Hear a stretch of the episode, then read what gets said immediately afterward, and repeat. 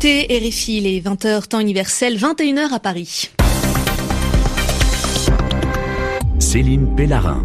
Vous écoutez votre journal en français facile. Merci et bienvenue. C'est Sébastien Duhamel qui est à mes côtés ce soir pour présenter cette édition. Bonsoir Sébastien. Bonsoir Céline. Bonsoir à tous. La résolution sur un cessez-le-feu en Syrie pour un mois va-t-elle être votée? Le Conseil de sécurité de l'ONU à New York se penche en ce moment sur ce texte. Plus de 450 personnes ont été tuées dans les bombardements de la Routa orientale depuis dimanche. Aux États-Unis, le président veut armer les professeurs pour empêcher les tueries. Mais on a appris qu'un policier qui était armé et qui était dans le lycée de Floride où 17 jeunes ont été tués et cet agent des forces de l'ordre n'est pas intervenu. Et l'on parlera à la fin de ce journal en français facile de ballon ovale. Le rugby est à la une. Le journal. Le journal en français facile. En français facile.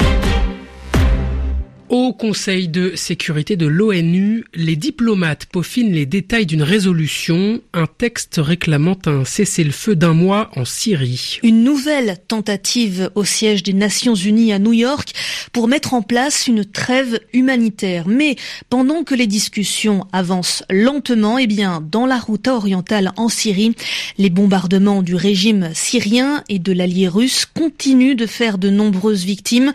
Face à cette résolution de de l'ONU, quelle position adoptera la Russie, fidèle soutien de Bachar al-Assad, le président syrien? Moscou réclame des garanties, c'est-à-dire des conditions pour voter le texte. C'est ce qu'a réaffirmé le chef de la diplomatie russe, Sergei Lavrov. Lorsque nous demandons des garanties pour que la trêve humanitaire soit respectée par les combattants et des garanties pour que les quartiers de Damas ne soient plus la cible de leurs tirs d'artillerie, nous n'avons pas de réponse. Nous n'avons pas de garantie. Pour que la résolution soit efficace, et nous sommes prêts à accepter un texte qui sera efficace, nous proposons une formulation qui permettra un vrai cessez-le-feu basé sur des garanties pour tout le monde, à l'intérieur comme à l'extérieur de la route orientale. Le chef de la diplomatie russe, Sergei Lavrov, et le président américain a jugé ce vendredi que l'attitude de la Russie et de l'Iran en Syrie était, je cite, une honte. Donald Trump pointe les deux alliés du régime de Bachar el-Assad et leur responsabilité dans les bombardements intensifs sur le fief rebelle de la route orientale. Des bombardements qui ont fait 468 morts depuis dimanche. Parmi les victimes, il y a une centaine d'enfants selon l'Observatoire syrien des droits de l'homme. En Somalie, deux attentats à la voiture piégée ont visé le palais présidentiel et un hôtel dans la capitale Mogadiscio. Il y a au moins 18 morts et 20 blessés selon un premier bilan. Le groupe islamiste Shebab, qui est affilié aux djihadistes d'Al-Qaïda, a revendiqué ce double attentat dans un communiqué publié sur Internet. En Tunisie maintenant, pour les premières élections municipales de l'après-révolution, plus de 57 000 Tunisiens se sont portés candidats. Et la moitié des candidats sont des candidates.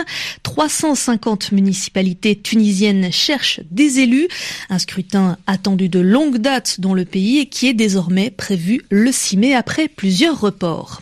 Aux États-Unis, cette polémique une semaine après la tuerie dans un lycée de Parkland Alors que le président Donald Trump a réaffirmé cette semaine sa volonté d'armer les enseignants dans les écoles, on a appris que lors de la fusillade qui a fait 17 morts, un policier armé se trouvait dans le lycée, mais il n'est pas intervenu. Victor Zamit.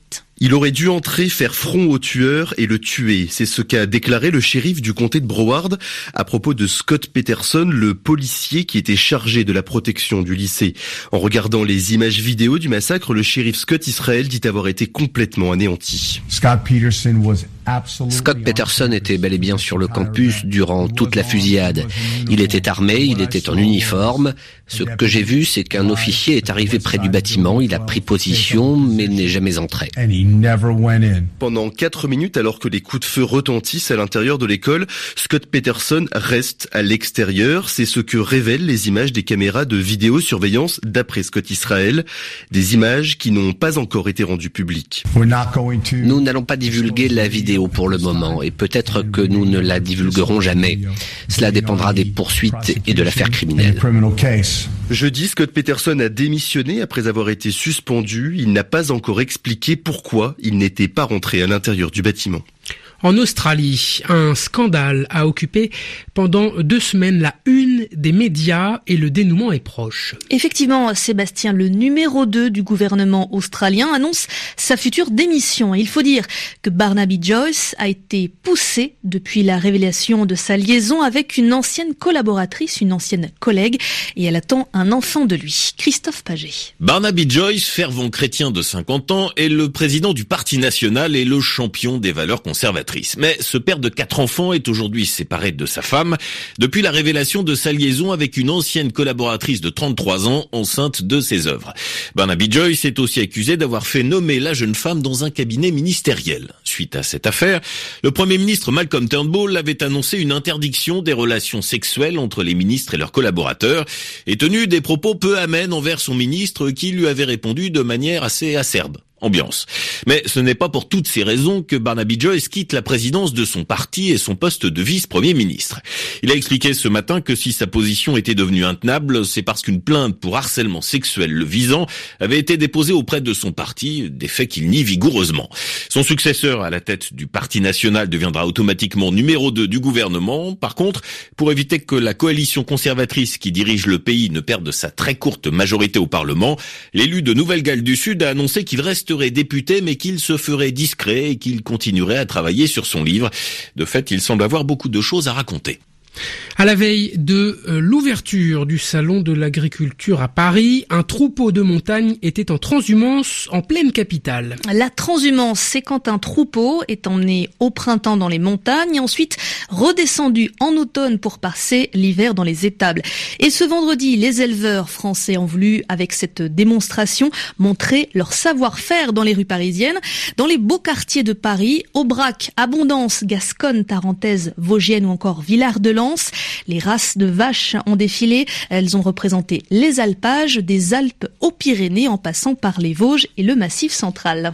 Comme promis Céline, du sport pour conclure ce journal avec un rendez-vous rugby. Oui, bonsoir Cédric de Oliveira. Bonsoir Céline, bonsoir Sébastien. Vous êtes euh, au stade Vélodrome de Marseille, c'est dans le sud de la France, et vous nous faites vivre cette rencontre sur RFI de la troisième journée du tournoi des Six Nations. C'est la compétition de rugby qui réunit les principales équipes d'Europe. Cédric de Oliveira, sur la pelouse ce soir au Vélodrome, la France est face à l'Italie. Le coup d'envoi a été donné il y a un peu moins de dix minutes. Comment se déroule cette entame de match?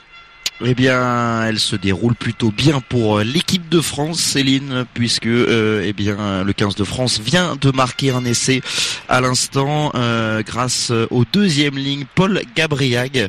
Les Bleus qui jouent en blanc pour l'occasion ont enchaîné plusieurs temps de jeu. Ils se sont rapprochés de la ligne d'en but des Italiens et ça a fini eh bien par eh bien aller jusqu'à l'embut grâce au pack d'avant, les joueurs des lignes d'avant du 15 de France qui ont donc en enfoncer les lignes italiennes. Voilà 5 à 0 pour le 15 de France. Derrière euh, l'ouvreur euh, Lionel Boxis n'a pas réussi à transformer la pénalité. Il était euh, vraiment très excentré à 30 mètres des poteaux. ça n'est donc pas passé entre les poteaux. voilà pour l'instant le 15 de France mène 5 à 0. Il reste eh bien non on joue surtout depuis 8 minutes ici au stade Vélodrome. Cédric De Oliveira, envoyé spécial à Marseille. On vous retrouvera Cédric dans toutes les éditions d'information de RFI jusqu'à la fin de ce match France-Italie. Le prochain, votre prochaine information sur ce match de rugby, ce sera dans 20 minutes. Et puis en bref, un mois après euh, la déviation de trajectoire rencontrée par une fusée Ariane 5, une commission d'enquête indépendante en a finalement identifié la cause. Alors, il s'agit d'un problème de paramétrage qui n'a pas été détecté par les contrôles qualité.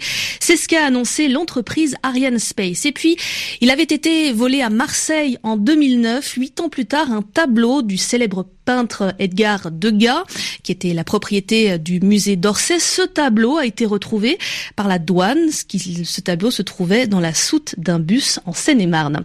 Vous écoutez RFI, c'est la fin de cette édition du journal en français facile réalisé par Pauline Leduc et présenté avec Sébastien Duhamel. Merci à tous les deux.